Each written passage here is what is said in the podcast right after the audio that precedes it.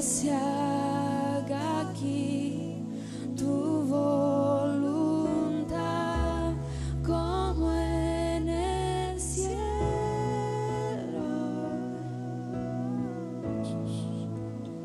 Iglesia, levanta tu mano al cielo y decimos al Señor juntos que se cumpla tu propósito y tu voluntad en mi vida. Queremos ver tu obra en nosotros. Queremos ver tu obra en nuestras vidas y en nuestras familias. Si hoy estamos aquí es porque creemos que tú seguirás obrando que se haga tu voluntad en nuestras vidas. Que venga tu espíritu sobre nosotros y tu gloria pueda llenar este lugar en el nombre de Jesús. En el nombre de Jesús. En el nombre de Jesús. En el nombre de Jesús. Podemos decir una vez más, una última vez, cantando al Señor.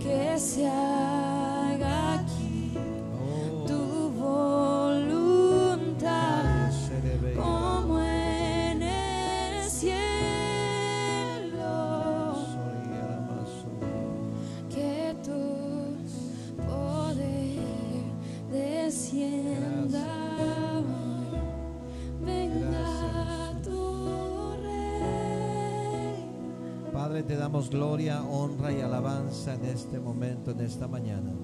Te glorificamos y te exaltamos y te pedimos que tu reino se establezca en nuestras vidas, en nuestros corazones y en este lugar, en el nombre de Jesús. Que tu voluntad se haga en nosotros, tu propósito se cumpla y tu reino cada vez más avance en nuestras vidas, en nuestras familias y en este lugar, en esta ciudad, en este departamento y en este barrio, que tu reino avance en el nombre de Jesús. Te lo pedimos, Padre. Amén y amén. Puedes decir un amén conmigo.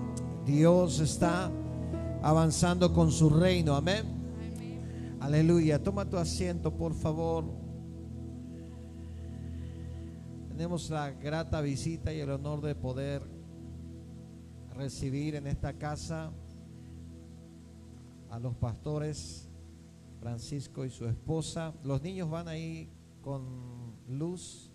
Un ratito ellos van a van a orar y después vienen otra vez. Van a orar por la comida que van y luego vienen otra vez. Porque no podemos hacer el pequeño culto ahí atrás, así que pueden ir a desayunar. Bueno, estamos poquitos en este día, pero como decía la hermana Nilda, somos los que hemos decidido desafiar la lluvia, ¿verdad? Siempre hay un remanente que Dios va a usar para conquistar las familias, los hogares y transformar generaciones. Amén. Yo creo que aquí está ese remanente, ¿verdad que sí? Amén. Gloria a Dios, somos los que van a transformar esa generación y las familias que tanto necesitamos en esta sociedad. Así que eh, queremos dar el tiempo al pastor Francisco, por favor. Él tiene la palabra del Señor para nosotros. Prepare su corazón, el tiempo es tuyo, pastor. Recibimos al siervo del Señor. Amén.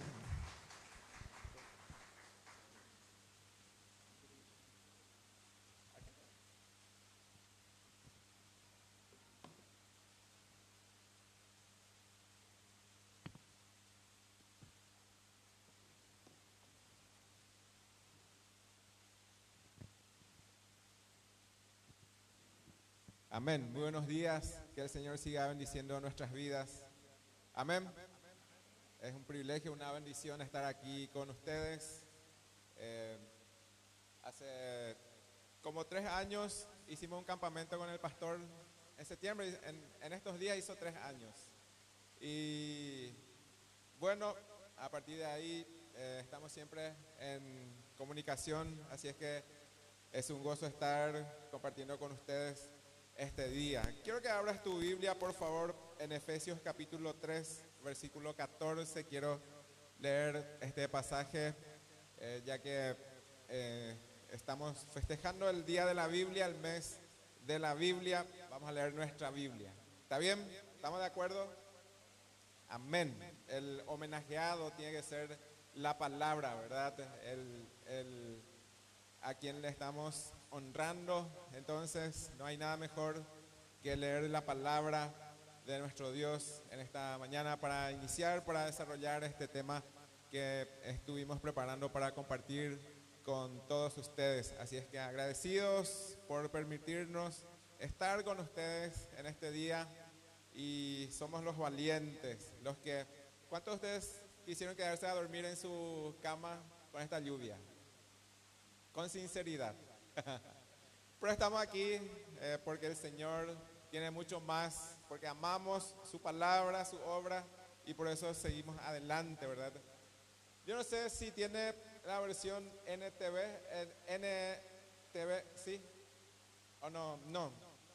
Quiero leerles en esta versión este pasaje, si me eh, quiere atender, por favor, así es que eh, nuestra versión Reina Valera eh, está un poco diferente. La, dice lo mismo, pero en otros términos. Y como que esta versión eh, es más directo, es más confrontativo, es más claro.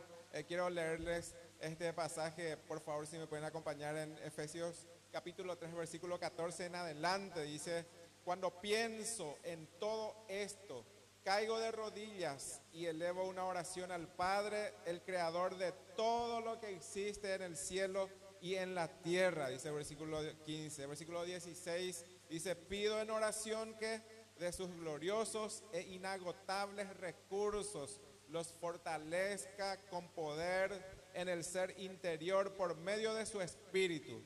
Entonces Cristo habitará en el corazón de ustedes a medida que confíen en Él. Echarán raíces profundas en el amor de Dios y ellas los mantendrán fuertes. Versículo 18 dice, espero que puedan comprender cómo corresponde a todo el pueblo de Dios cuán ancho, cuán largo, cuán alto y cuán profundo es su amor. Versículo 19 dice, es mi deseo que experimenten el amor de Cristo aun cuando es demasiado grande para comprenderlo todo. Entonces serán completos en toda la plenitud de la vida y el poder que proviene de Dios. Versículo 20 dice, es por último y ahora, que toda la gloria sea para Dios, quien puede lograr mucho más de lo que pudiéramos pedir o incluso imaginar mediante su gran poder que actúa en nosotros. Y versículo 21 dice, gloria en la iglesia y en Cristo Jesús por todas las generaciones desde hoy y para siempre. Amén. Amén. Es la palabra. Si puedes levantar tu mano derecha, por favor.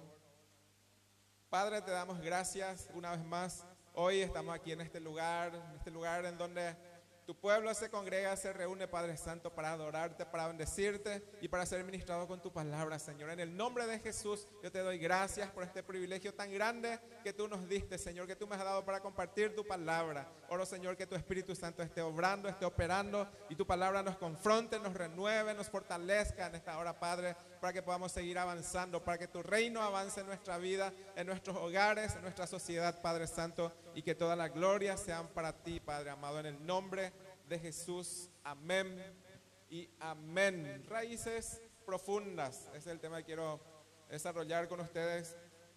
Les decía que eh, en septiembre de hace tres años, creo que fue 21, 22, 23 de septiembre, hicimos un campamento. Le pusimos por nombre Reset, resetear, reiniciar, recomenzar de nuevo. Y un mes después, eh, casi exactamente un mes después, eh, como que eh, ese lema que estuvimos hablando en el campamento se, cumplió en nosotros, en nuestra vida, en la vida de mi esposa y, verdad, porque estábamos trabajando con los jóvenes y de repente un, un total reinicio. Así que eh, ese lema, todo lo que recibimos ahí, eh, realmente fuimos ministrados poderosamente por la palabra y por el Espíritu Santo. Y un mes después nosotros estuvimos reiniciando todo. Como que preparamos todo, todo, todo el campamento y el Señor se encargó de aplicarse eso a nuestras vidas. Así es que eh, un mes después, en octubre, va a ser hace tres años que empezamos de nuevo eh, con mi esposa entre siete personas, eh, siete adultos y cuatro niños. Empezamos nuestra casa, un grupo casero, en nuestro garage. Y justo después de eso se vino la pandemia. Octubre empezamos, noviembre, diciembre, enero, febrero, marzo empezó la cuarentena total, el cierre total. Y, pero nosotros continuamos eh, reuniéndonos, a pesar de la prohibición. Bueno, por un tiempo dejamos, ¿verdad? Pero después eh, dijimos, tenemos que continuar y seguimos adelante. Alguna gente se fueron sumando a ese desafío y hoy estamos en una congregación, el pastor conoce nuestro local y el terreno ya lo teníamos eh, con mi familia desde hacía unos años y justamente una de las culpables es la hermana Liz que está con nosotros hoy, ¿verdad? Era nuestra vecina, después nomás nos abandonó, dejó el barrio y se vino otra vez a la ciudad. Y en una ocasión me dice, aquí va a ser la iglesia. Y no me gustó tanto esa... Nosotros teníamos totalmente otros planes. Eh, yo no sé ustedes, pero nosotros queríamos ganar plata. Y habíamos asumido el desafío de adquirir un terreno en una esquina, un lugar privilegiado, espectacular, cerca de nuestra casa, a media cuadra. Y, y de repente la hermana lanzó esa palabra. Y se quedó ahí. Habrá sido hace... Ah, bueno. Eh, habrá sido tres, cuatro años atrás. De, de ese, bueno, de eso ya hace cinco o seis años más o menos. Y nosotros seguimos trabajando con los jóvenes, siempre, todo el tiempo activando. Y yo sé lo que es venir a la iglesia en tiempo de lluvia, por ejemplo, o en tiempo de, de- de- frío, de calor, en la tormenta, con hijos, sin hijos. Eh, siempre estuvimos corriendo, activando. Viernes, ella es, mi esposa es, eh, ¿cómo se le dice? Pandera, no se dice, ¿verdad? Danzora, panderera. y todo el tiempo, y en el culto teníamos que estar una hora antes, llueve o querés quedarte a dormir, y, pero no, a, a las, a, las, a las siete y media tenemos que estar, porque una hora antes hay que estar, ¿verdad? Y así estuvimos, así que eh, esto que estamos haciendo siempre tenemos que hacer y la gente nos va a seguir. Si nosotros nos perseveramos en esto, a pesar de todo lo difícil que sea, eh, seguimos adelante, ¿verdad? Y así fue nuestro inicio. Hoy los hermanos se están congregando allá y todo este tema del pastorado es prácticamente nuevo para nosotros. Es un desafío. A veces uno piensa en qué me metí. Pero gracias a Dios eh, seguimos adelante, seguimos firmes, seguimos avanzando. Y al ver este lugar, realmente tiene un lugar hermoso, amplio. Y cuando uno tiene un lugar así, uno ve un lugar así, solamente a mí particularmente me vino una palabra, desafío, desafío, desafío de seguir avanzando, de, de ir adelante, de seguir confiando y dar pasos de fe y el Señor hace el resto. El Señor ya tiene preparado todo y, y nosotros tenemos que entrar y sumergirnos en el mover de Dios, en todo lo que Dios tiene planeado para cada uno de nosotros. Así es que eh, un lindo lugar tienen aquí, eh, buena ubicación, espectacular, les felicito realmente. Y bueno, eh, como estamos recordando el mes de la Biblia, ¿verdad? Eh, hay dos versiones por lo menos del por qué se celebra el mes de la Biblia. Una de ellas es que en el año, a ver, el 23, no, ese no es.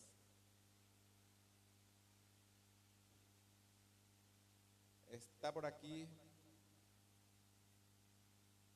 El 26 de septiembre de 1569 se terminó de imprimir eh,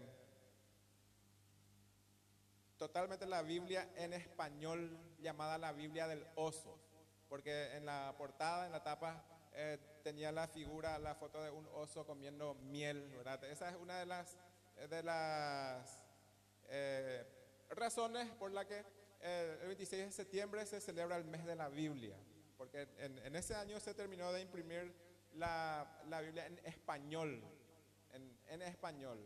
De- pero volviendo atrás, eh, yo sé que hoy en día la tecnología facilita mucho acceder a la información y la, la primera, el primer libro impreso en la imprenta de Gutenberg fue la Biblia, la Biblia, la palabra de Dios, así como tenemos eh, en este formato, en unas 180 copias se, se hizo en aquella oportunidad.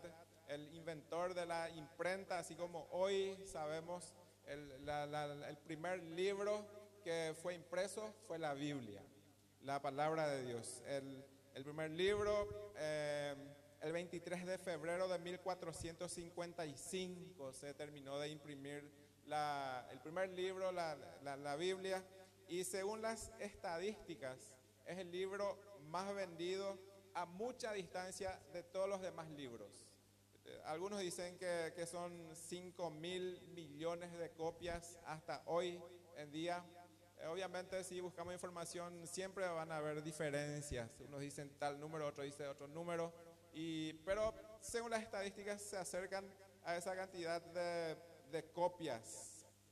Y ha sido traducida parcialmente en 2.454 idiomas. Parcialmente, parcialmente quiere decir eh, solo Nuevo Testamento o Salmos y, y así, ¿verdad? Pero completamente en 438 idiomas. Eh, ha sido traducida esta palabra a la Biblia así como lo tenemos hoy. Y solo para tener como estadística, eh, la Biblia supera en venta, en circulación en copia, por lejos a todos los demás libros. A cualquier libro que... eh, tengo un material que había compartido en la iglesia eh, que no, no pude encontrar en donde agarramos y sumamos los cinco libros más vendidos del mundo en toda la historia no le alcanzan a la Biblia. Eh, por ejemplo, el libro rojo de Mao se llama un libro Harry Potter, es muy famoso, muy popular. Eh, el Señor de los Anillos, El Alquimista, eh, El Código da Vinci, también un libro bastante famoso. Eh, Crepúsculo, Lo que el viento se llevó. ¿Cuántos vieron lo que el viento se llevó? Hace mucho tiempo atrás, ¿verdad? Yo nunca vi, por eso les pregunto. Piense y hágase rico, de un libro de, de finanzas y así, ¿verdad? Pero sumado todo eso, no le alcanzan a la Biblia, no, no, no, no llegan a... Y, y este libro es el libro más querido y más odiado por la humanidad. Estamos los que amamos este libro, esta palabra, y están los que lo odian. El libro más perseguido, han tratado de, eliminar, de aniquilarlo por eh, toda la historia. Se trató de desvirtuar su contenido, de, inventar, de- trataron por todos los medios de impedir que siga avanzando su copia, su circulación, pero eh, Dios hizo que al contrario de todo eso se siga multiplicando y que hoy llegue a nuestras manos y ha cambiado nuestras vidas, ¿verdad? Ha cambiado, ha transformado nuestra mente, nuestro corazón y sobre ella tiene que estar, estar fundamentada nuestra vida, nuestra, todo nuestro ser, todo lo que somos. Por eso este tema raíces profundas. Sobre qué tiene que estar fundamentada nuestra vida, dónde tiene que estar nuestra fe, nuestra esperanza. Hay una música que se llama Tu palabra dice. ¿Conocen? Pueden buscar después en YouTube. Tu palabra dice tal cosa, tal cosa, tal cosa, ¿verdad? Y se ponen más o menos como la hermana Lija y bailan todas así. Tu palabra dice tal cosa. Y, y, y empieza a cantar las promesas de, de Dios, todo lo que dice la palabra de Dios para nuestras vidas. Es bueno, es bueno, es impresionante todo lo que el Señor tiene para nosotros. Hay una, hay un texto, no sé si ustedes ubican esta organización, los Gedeones. Es una organización que se dedica a repartir, especialmente el Nuevo Testamento, en los hoteles y hospitales. Y en una de sus portadas, hoy eh, podemos encontrar en, internet, circula por todos lados, pero hace unos, a ver, ¿hace cuánto que yo estudié el instituto? Rápido pasa el tiempo, pastor. Cuando era joven, hace poco, hace unos 15 años atrás, eh, terminé el instituto teológico y en esa época la información era más limitada y teníamos que rebuscarnos en los libros y, y las tareas eran realmente eh, eh, todo un desafío. Hoy entras en internet y ahí ya está todo y copiar, pegar y todo eso, ¿verdad? No les recomiendo hacer, pero todo es fácil hoy en día, pero en aquel tiempo era como más limitado, pero uno de los textos de repente encontré en uno de los libros dice, no hay ningún otro libro en la tierra como la Biblia, ningún otro libro ha sido más impreso, más leído, más traducido a tantos idiomas. No se ha hablado más de ningún otro libro, ningún otro libro ha transformado tantas vidas y ningún otro libro ha tenido una historia tan constante de popularidad entre los hombres como la Biblia. La Biblia contiene la revelación de Dios al hombre sobre la historia de la redención y la verdad de la salvación. Incluye temas y aplicaciones muy variadas. Aunque incluye temas y aplicaciones muy variadas, la intención principal de la Biblia es revelarnos quién es Dios y cómo podemos llegar a conocerle y a agradarle. Por lo tanto, el tema principal a lo largo de toda la escritura es Cristo como Salvador, como él mismo dijo en su palabra en Juan 5:39, escudriñad las escrituras, porque a vosotros os parece que en ellas tenéis la vida eterna, pero y ellas son las que dan testimonio de mí, dijo Jesús. Y este texto que les voy a leer está en, en- en- esa página de los Gedeones. Dice, la Biblia contiene, contiene la mente de Dios, la condición del hombre, el camino de salvación, el destino de los pecadores y la bienaventuranza de los creyentes. Sus historias son verdaderas y sus decretos son inmutables. Léela para ser sabio, créela para ser salvo y practíquela para ser santo. Léela para ser sabio, créela para ser salvo y practíquela para ser santo. Contiene luz para guiarte, alimento para sustentarte y consuelo para animarte. Es el mapa del viajero, es el bastón del peregrino, la brújula del piloto, la espada del soldado, el cielo es abierto y las puertas del infierno son descubiertas. Cristo es su tema principal, nuestro bienestar es su propósito y la gloria de Dios su finalidad. Léela con calma, con frecuencia y con oración. Te ha sido dada en la vida, será abierta en el juicio y será recordada para siempre.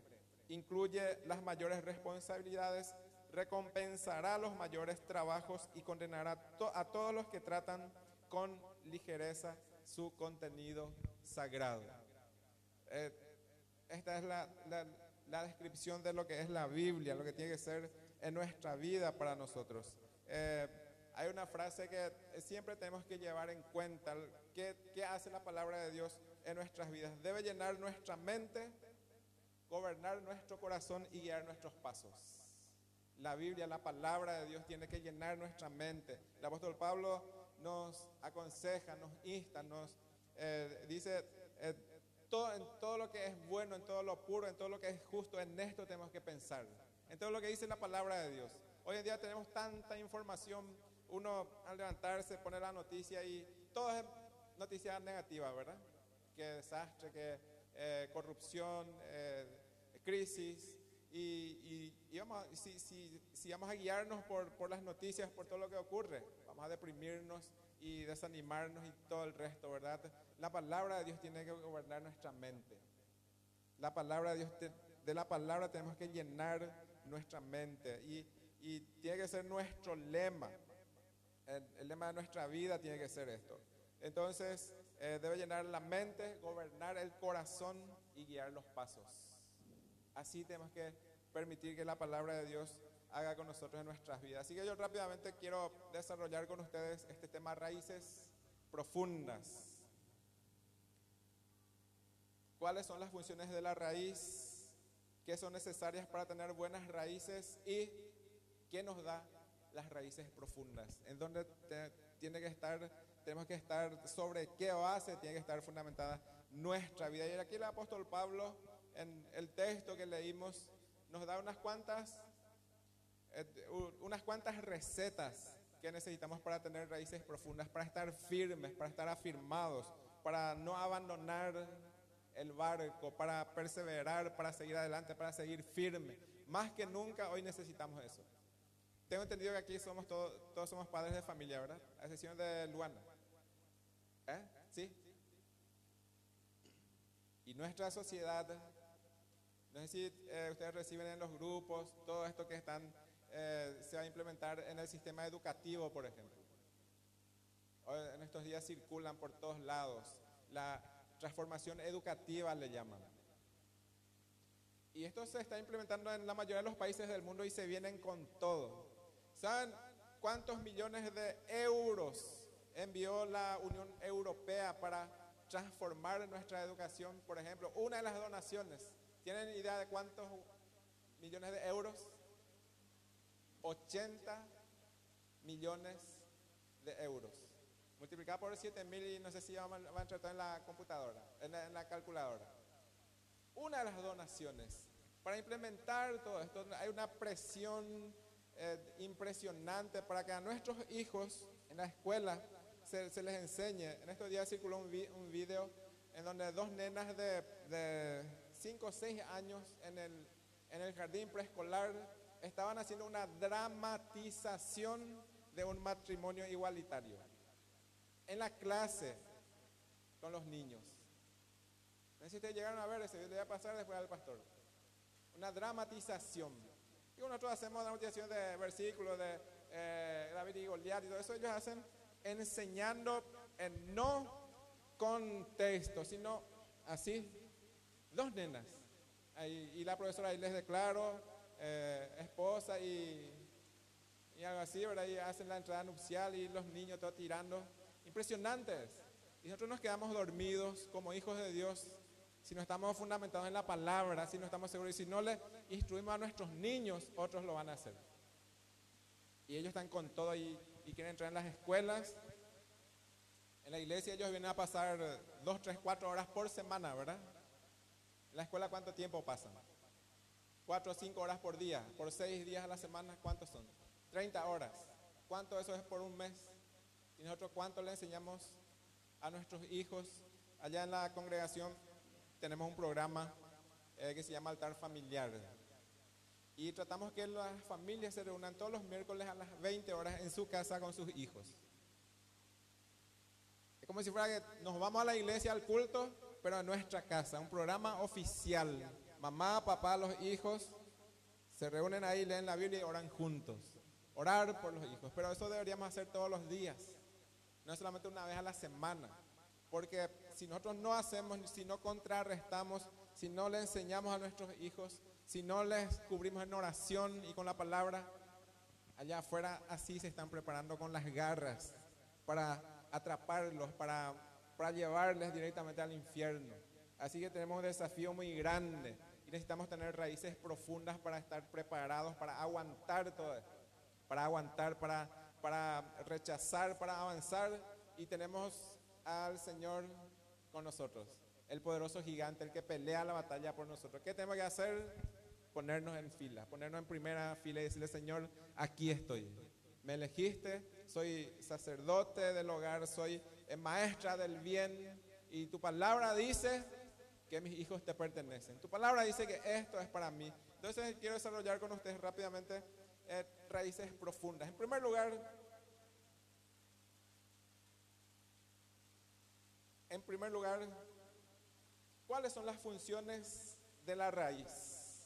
Sujetar la planta al suelo, tomar agua, y sales minerales y acumular sustancias nutritivas. Si vamos a ir literalmente a lo que significa la palabra raíz. Para tener raíces profundas. Es la función de la raíz en las plantas, en los árboles que nos rodean. eh, por lo menos son estas tres cosas. Sujetar la planta al suelo. En primer lugar, para que ese árbol se mantenga firme. Para que ese árbol no, no, no sea arrastrado por ninguna clase de viento, ninguna clase de, de, de- de- tormenta. Sujetar la planta al suelo.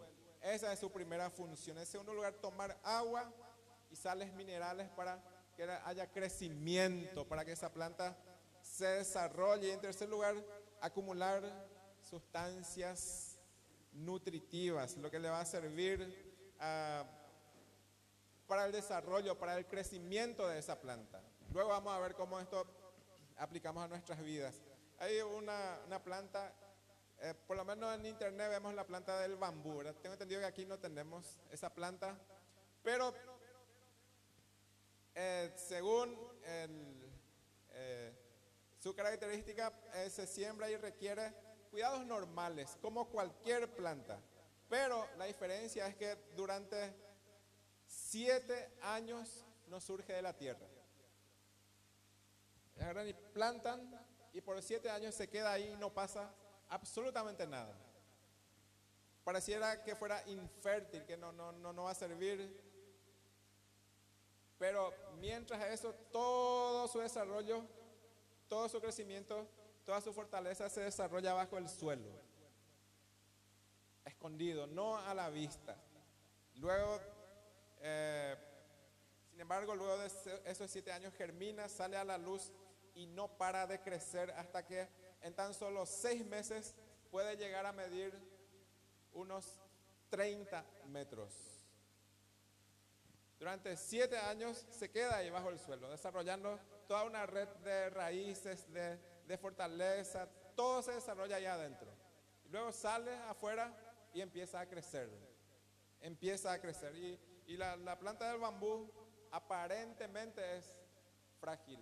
O le ves y se mueve, pero nunca sale de su lugar, nunca. Y, y la utilidad que tiene es impresionante. Tenemos toda la información, uno puede eh, eh, dar un clic, buscar y ahí tiene todo, todo lo que los orientales especialmente eh, utilizan, inclusive para levantar edificios, sus andamios, lo que nosotros usamos el hierro, ellos utilizan la planta del bambú para edificar esos edificios altos. ¿Por qué eso? Porque es una madera que se preparó con tiempo, que llevó eh, su, tiempo, su proceso, se desarrolló bien abajo y luego crece y nadie le mueve, nadie le quita su, eh, su lugar, nadie le supera. Necesitamos eso en nuestras vidas muchas veces. Como hijos de Dios, nuestras bases estar bien fundamentadas en la palabra, conocer lo que Dios tiene para nosotros, conocer su palabra para cada situación de nuestras vidas. ¿Qué son necesarias para tener buenas raíces fuertes y duraderas? ¿Qué necesitamos? ¿Qué son necesarias? En primer lugar, se necesita una buena semilla. Lucas 8:11, por favor. En segundo punto, segundo lugar, ¿qué son necesarias para tener buenas raíces fuertes y seguras? ¿Qué necesitamos? ¿Cómo puedo convertirme en una persona arraigada, que fuerte, firme, saludable? ¿Qué necesito en mi vida? En primer lugar, dice Lucas 8:11, esta es pues la parábola. La semilla es la palabra de Dios. Se necesita una buena semilla para ser fuertes, para, para tener buenas raíces, raíces profundas, necesitamos una buena semilla. ¿Y cuál, es la mejor semilla que tenemos? La palabra. La palabra de Dios. Es la buena semilla que necesitamos. La palabra de Dios tiene que ser la semilla que, nos alimenta cada día, que, va creciendo en nuestras vidas. Uno de los primeros salmos que memoricé, el salmo que estaba leyendo la hermana, eh, Salmo 119, 165. Y fue un desafío porque es medio difícil memorizar, eh, medio una un trabalengua. Salmo 119, 165, el- la cita bíblica ya lo es largo. Y después el que dice, ¿qué dice ahí en ese salmo? Hemos leído al empezar. Salmo 119, 165. En la versión Reina Valera, por favor, podemos leer. Así es que mucha paz tienen los que aman tu ley y no hay para ellos tropiezo. Ese fue uno de los vers- primeros versículos que, que memoricé. ¿Ese versículo lo leíste, verdad, hermano? ¿O no? ¿No? Antes. Bueno, está bien. Ese fue uno de mis primeros versículos porque eh, me sentí un poco desafiado, ¿verdad? Eh, mucha paz tienen los que aman tu ley, mucha paz tienen los que aman tu ley, los que aman tu palabra. Entonces, para todo lo que queremos lograr en la vida, necesitamos que la buena semilla sea la palabra de Dios. Que la semilla sea sembrada en nuestro corazón. La Biblia dice, el, sembrador salió a sembrar. Y Jesús dice, la- la semilla es la palabra. ¿Con qué nos alimentamos cada día? ¿Con qué nos alimentamos? ¿Cuál es nuestro, nuestra primera información de la mañana? ¿Cuál es? ¿Con qué información alimentas tu, ma- tu mente las primeras horas de la mañana? Porque de acuerdo a eso va a ser tu, tu vida. Tu vida se va a desarrollar en torno a eso. En segundo lugar, se necesita una buena tierra. Para que haya raíces profundas, necesitamos una buena tierra. Lucas 8, 8. Si me pueden acompañar, por favor. Lucas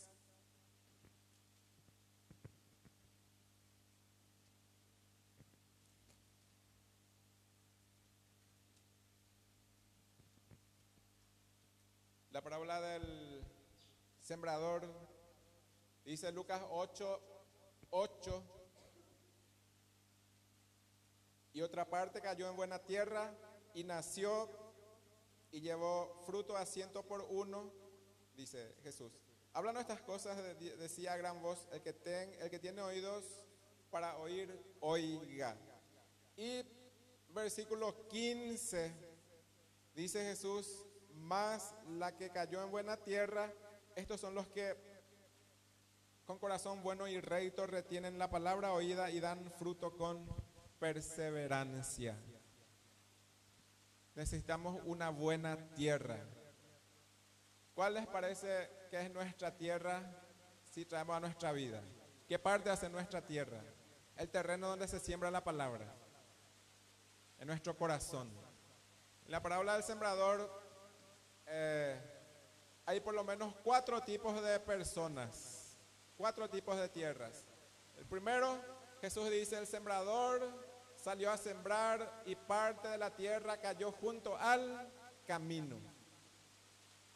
Cayó junto al camino. La primera clase de tierra que, que encontramos en la parábola es la indiferencia. Cayó la semilla y cayó junto al camino. El sembrador salió a sembrar y parte de la semilla cayó junto al camino. Y vinieron las aves, se perdió esa semilla. La indiferencia. ¿Qué clase de tierra es nuestro corazón? Dios nos da su palabra, nos da su promesa y somos indiferentes. No le hacemos caso. ¿Cuántas veces le hablaste a alguien y no te hizo caso? ¿Cuántas veces le decimos a nuestros parientes, en, a cena esto? Esto tenés que hacer, esto te va a ayudar y no nos hace caso. Le leemos la palabra, le enviamos versículo bíblico y la indiferencia es terrible. Y se echa a perder la semilla de la palabra. Y luego Jesús va contando la parábola y dice, versículo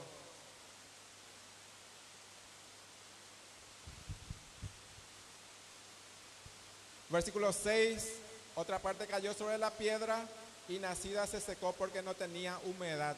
Un corazón superficial. Un corazón superficial, solo de apariencia nada más. Esa es la segunda característica de, de- de- un corazón, de una persona que no, eh, en donde no, la semilla no produce fruto. la indiferencia, el corazón indiferente, el corazón superficial. Luego Jesús va contando y dice que parte de la semilla cayó entre espinos. Y nació la semilla, creció, pero los espinos le ahogaron. Era el corazón afanoso. El afán y la ansiedad. Todo el tiempo está preocupado por la crisis mundial, eh, la suba del dólar, el, combustible está caro, no puedo irme a la iglesia, eh, voy a estar demasiado, no tengo tiempo, eh, tengo que trabajar, tengo mis hijos, tengo mi suegra, tengo mi... Todo, afán y ansiedad todo el tiempo. Y no permite que la palabra crezca en su corazón. Y pero hay un- una cuarta clase de tierra, el corazón bueno y recto, dice Jesús, en donde es sembrada la semilla de la palabra y produce frutos al 30, al 60, al 100 por uno. Esa clase de corazón necesitamos para tener raíces profundas. Un corazón que recibe la palabra.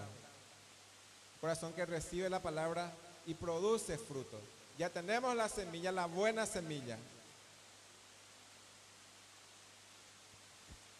Necesitamos un terreno fértil para tener raíces profundas. ¿Qué clase es tu corazón? ¿Recibimos la palabra así como el Señor nos manda? ¿O decimos, este me gusta, pero este no quiero cambiar todavía, este voy a esperar mañana? Y este sí que, que hagan ellos nomás, yo no, no, no, no, no es para mí esta palabra, ¿verdad? No es para mí, no es el tiempo. Entonces, necesitamos estas cosas en nuestras vidas. Amén. Y en tercer lugar, se necesita ser humilde o pobre de espíritu. Humildad. Mateo 5, 3. Dice en la versión, eh, en, en la versión NTV, nueva traducción viviente, dice, Dios bendice a los que son pobres en espíritu y se dan cuenta de la necesidad que tienen de Él. Eso significa ser pobre en espíritu. Se dan cuenta, darnos cuenta de la necesidad que tenemos de Dios, porque el reino de los cielos les pertenece. Ser pobre en espíritu no significa andar todo el tiempo cabizbajo, triste, amargado. Ay, pobre de mí, nadie me quiere, todos me odian. Voy a comer un gusanito, dice esa música. No, no, no, eso no, no, no, no, no, no significa ser pobre de espíritu. Ser pobre en espíritu significa darnos cuenta cada día que le necesitamos a Dios. Eso significa. No tiene absolutamente nada que ver con nuestra condición ni social, ni económica, ni financiera, ni sentimental, ni... No, absolutamente no. Sino que tiene que ver con nuestra condición espiritual, darnos cuenta, yo hoy le necesito a Dios. Hoy necesito que Él guíe mis pasos. Hoy necesito que Él me ayude en este negocio que estoy emprendiendo. Hoy necesito que Él me ayude en este ministerio que estoy llevando adelante. Hoy necesito que Él me ayude en mi casa, en mi hogar, con mis hijos. Eso significa ser pobre en espíritu. Y cuando somos así, cuando tenemos esa característica, estamos desarrollando raíces profundas. Humildad. Reconocer que necesitamos de Dios. Y no decir, no, yo no, no necesito a nadie, yo soy chevalé, soy suficiente. No. Amén. ¿Me están escuchando bien? Amén. Y por último, ¿qué produce en nosotros tener raíces profundas? ¿Por qué necesitamos estar bien arraigados? El apóstol Pablo enumera aquí en este pasaje que leímos. En primer lugar, nos da fortaleza espiritual. Somos firmes y fuertes espiritualmente. Nadie nos desanima. Bueno, uno puede desanimarse, uno puede dejar todo en el camino, uno puede decir, no me voy más, voy a dejarle a estos niños que no me quieren escuchar. Los niños de aquí no son así, ¿verdad? Estos adolescentes les enseño y no me hacen caso. Estos alumnos que les enseño ya la nota y toca otra nota. ¿Cuántas veces le dije a mi hijo que no haga más así? Vuelve a hacer. Voy a dejar todo, voy a abandonar todo, no me sale nada. Voy a cerrar este negocio, este emprendimiento, no hay los clientes. ¿Cuántas veces habremos querido dejar todo lo que estamos haciendo? Pero cuando tenemos raíces profundas, cuando nuestra vida está fundamentada en la palabra, nos da fortaleza espiritual. Nos fortalece día a día. El, rey David en una ocasión, la Biblia dice que él se fortaleció en Dios.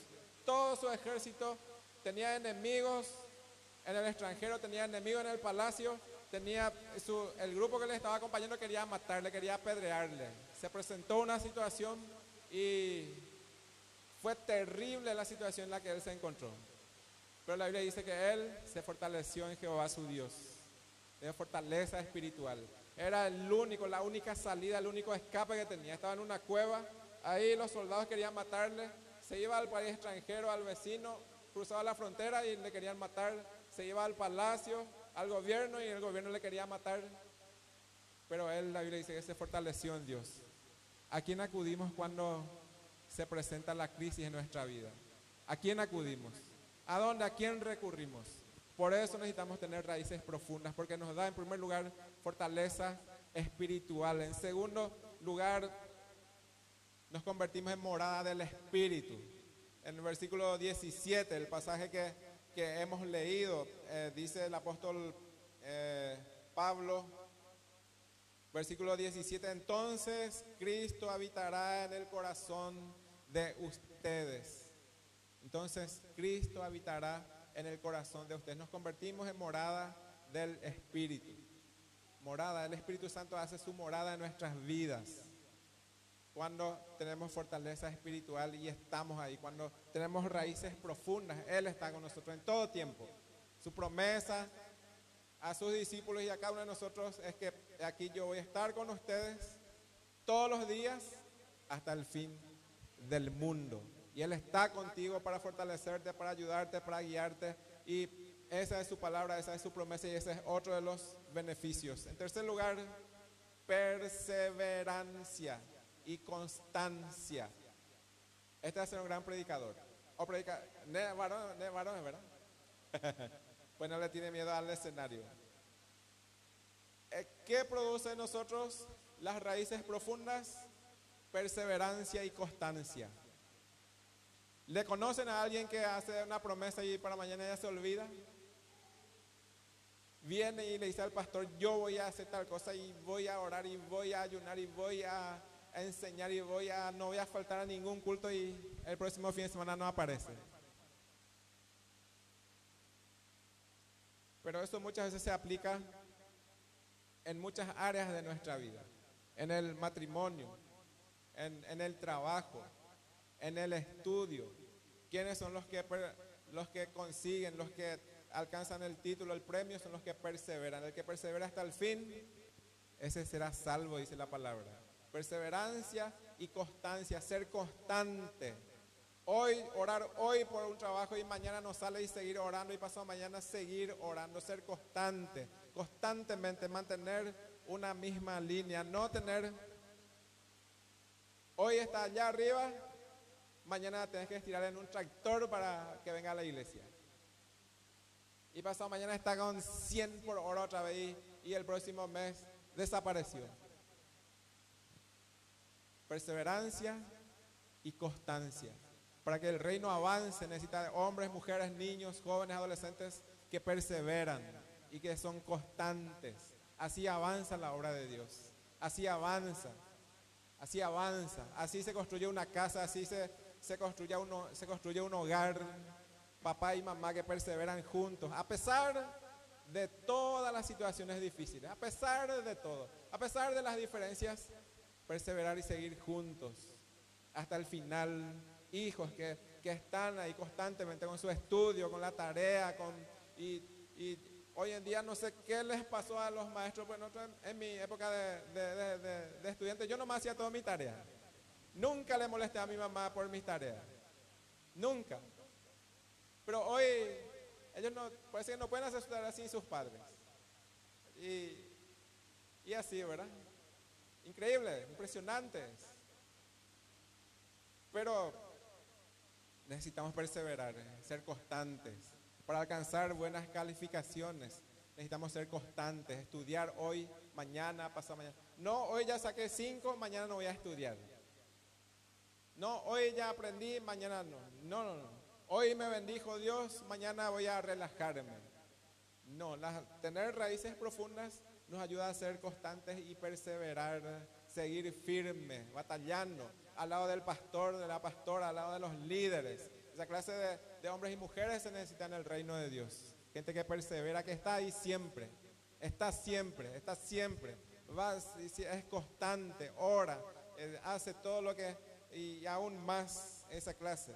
Entonces, ¿Qué produce en nosotros las raíces profundas? Fortaleza espiritual, morada del espíritu y perseverancia, constancia. Les mantendrá firmes, dice el apóstol Pablo en el versículo 17, la segunda parte. Dice, entonces Cristo habitará en el corazón de ustedes a medida que confíen en Él, echarán raíces profundas en el amor de Dios y ellas los mantendrán fuertes nos mantendrán fuertes. Y por último, ¿qué nos da las raíces profundas? ¿Qué recibimos eh, al ser así, al estar firmes, al, al tener buenas raíces? ¿Qué produce en nosotros? ¿Qué nos da? En primer lugar, comprensión, entendimiento, discernimiento espiritual. Dice el apóstol Pablo en el versículo 18, espero que puedan comprender como corresponde a todo el pueblo de Dios cuán ancho, cuán largo, cuán alto y cuán profundo es su amor. Su todo, en pocas palabras, todo completo, cuán alto, cuán largo, cuán bajo, cuán ancho, cuán profundo es el amor, todo lo que Dios tiene para nosotros, discernimiento, comprender, entendimiento, discernimiento, despertar espiritual, se le dice en otras palabras. Despertar espiritual, darnos cuenta, había sido esto lo que Dios quería que haga. Había sido esto lo que Dios me tenía y, y tanto tiempo estuve haciendo otras cosas. Estuve apuntando a otro lado, pero había sido como que Dios abre nuestro entendimiento. Había sido esto, tenía que hacer hace mucho, ya había sido.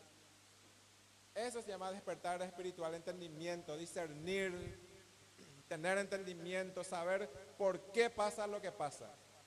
¿Por qué me está pasando esto? ¿Qué Dios quiere enseñarme? En vez de enojarnos, en vez de maldecir, en vez de abandonar todo, preguntarnos qué Dios quiere enseñarme con esta situación específica. Discernimiento espiritual. ¿Qué intención tiene este muchacho al acercarse a mí, a mi princesa? ¿Qué intención está teniendo esta muchacha al enviarle este mensaje a mi príncipe? Hoy en día está terrible. ¿Con qué intención este está viniendo? ¿Tiene buenas intenciones o... ¿Mm? Muchachos, jóvenes, señoritas, necesitamos eso para tomar buenas decisiones, para tomar buenas decisiones que nos van a bendecir, que nos van a prosperar en todo lo que hacemos, discernir, entender lo que Dios quiere para nuestras vidas y así vamos a evitarnos muchísimos problemas. Amén, ¿estamos de acuerdo? Comprender. En segundo lugar, el apóstol Pablo sigue diciendo, versículo 19, es mi deseo que experimenten el amor de Dios, el amor de Cristo, aun cuando es demasiado grande para comprenderlo todo. Es mi deseo. A pesar de que es tan grande el amor de Dios. ¿Se acuerdan de esa canción que cantábamos con los niños? Eh, ¿Cómo dice? A ver, las profesoras. Es maravilloso, dice. ¿no? No soy cantante, pero si empiezo a cantar, eh, no van a perseverar aquí. Así es que a evitar nomás esa. El amor de Dios es maravilloso, dice, ¿verdad? Cuán grande es el amor, tan, después que dice, tan alto que no puedo estar arriba del tan bajo que no puedo estar debajo, tan ancho que no puedo estar al lado de, solo puedo estar dentro de. A pesar de todo, el apóstol Pablo ora que podamos tener, entender, experimentar el amor de Dios, experimentar su poder, experimentar su presencia. ¿Hace cuánto tiempo hace que no experimentas su presencia en tu vida? ¿Hace cuánto que hace que no le diste tiempo para que Él haga su obra en tu vida, para que Él te visite? ¿Hace cuánto hace que no le apartas un tiempo a solas a, su Espíritu Santo para experimentar su presencia? Es necesario. Cuando nos reunimos en la congregación, venimos con cronómetro. Las diez y media tiene que terminar el culto, pero las 10 y 40 yo tengo que estar allá. Tengo que estar ya en mi casa. Tengo que preparar ya mi asado. ¿Hace cuánto que... ¿Mm? Y por último, último, último, plenitud de vida. Dice el apóstol Pablo, versículo 18, la última parte, entonces serán completos con toda la plenitud de la vida y el poder que proviene de Dios. Plenitud de vida. Jesús dijo en, una de las, en unos libros, yo he venido para que tengan vida y para que la tengan en abundancia. Él quiere llenar todo, Él quiere hacer toda nuestra vida, plenitud de vida, tener una vida bendecida. No significa que no vamos a tener dificultades, porque sí vamos a tener tiempos difíciles. Eso es categórico. No significa que nunca vamos a pasar por una crisis, porque sí vamos a pasar por eso. Pero si tenemos raíces profundas, si estamos bien arraigados, bien fundamentados en la palabra, eso nos va a ayudar a levantarnos mucho más. ¿Por qué? Porque el Señor es el que llena todo, el que gobierna todo, el que tiene todo bajo su control, bajo su autoridad. Entonces, esto es lo que yo quería compartir con ustedes hablando de la palabra de Dios. Raíces profundas. Este es, este es el libro, este es el manual de vida, el que tiene que llenar nuestra mente, gobernar nuestro corazón y guiar nuestros pasos es este. No es el consejo del amigo, no es lo que dice el gobierno, no es lo que dice la nueva orden mundial, no es lo que dice la reforma ni la transformación, no, no, no, no. Ni lo que dice el periodismo, ni la, la situación financiera, global, nada. Este es el que tiene que ser nuestra base, nuestro fundamento. Es el libro más vendido del mundo, el primer libro impreso, el que está en primer lugar. Y solamente podemos tener una actitud hacia ella. Amarla o rechazarla. No hay término medio. Este mundo le tiene así, el mundo le odia, el mundo trató de, eliminar de todo lugar. Había un, escritor que decía, de aquí a 100 años la Biblia va a desaparecer y mi libro va a ser el bestseller, el número uno en venta, en circulación. En 100 años después nadie le recuerda y el libro y una de uno de sus estudios en donde él tanto tiempo dedicó para desmeritar la Biblia se convirtió en una, en, una agencia donde se distribuye la Biblia. Así sucede, así Dios hace sus obras. No importa lo que el mundo diga, la palabra prevalece por sobre todo. Así que en esta mañana yo te desafío, yo te invito a confiar en todo lo que dice la palabra de Dios. Salmo 119, 103 dice, cuán dulces son a mi paladar tus palabras, más que la miel a mi boca. Cuán dulces son. Estaba mirando las características de la miel. Eh, bueno, ustedes pueden buscar después en internet porque vamos a entrar en otro tema. ¿Por qué el, el salmista dice que es más dulce que la miel?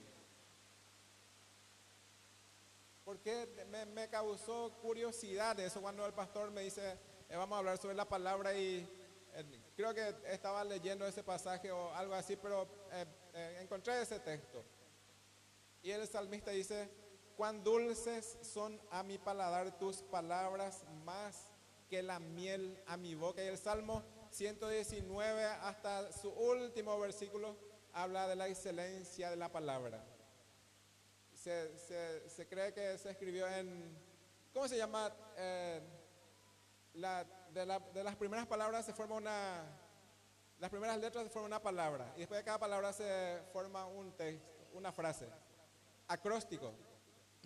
Bueno, algunos dicen que el Salmo 119 es un acróstico. Cada cierto versículo vamos a encontrar una palabra, ¿verdad? Y habla de la excelencia de la palabra. Y el salmista dice, cuán dulces son a mi paladar tu palabra, más, más que la miel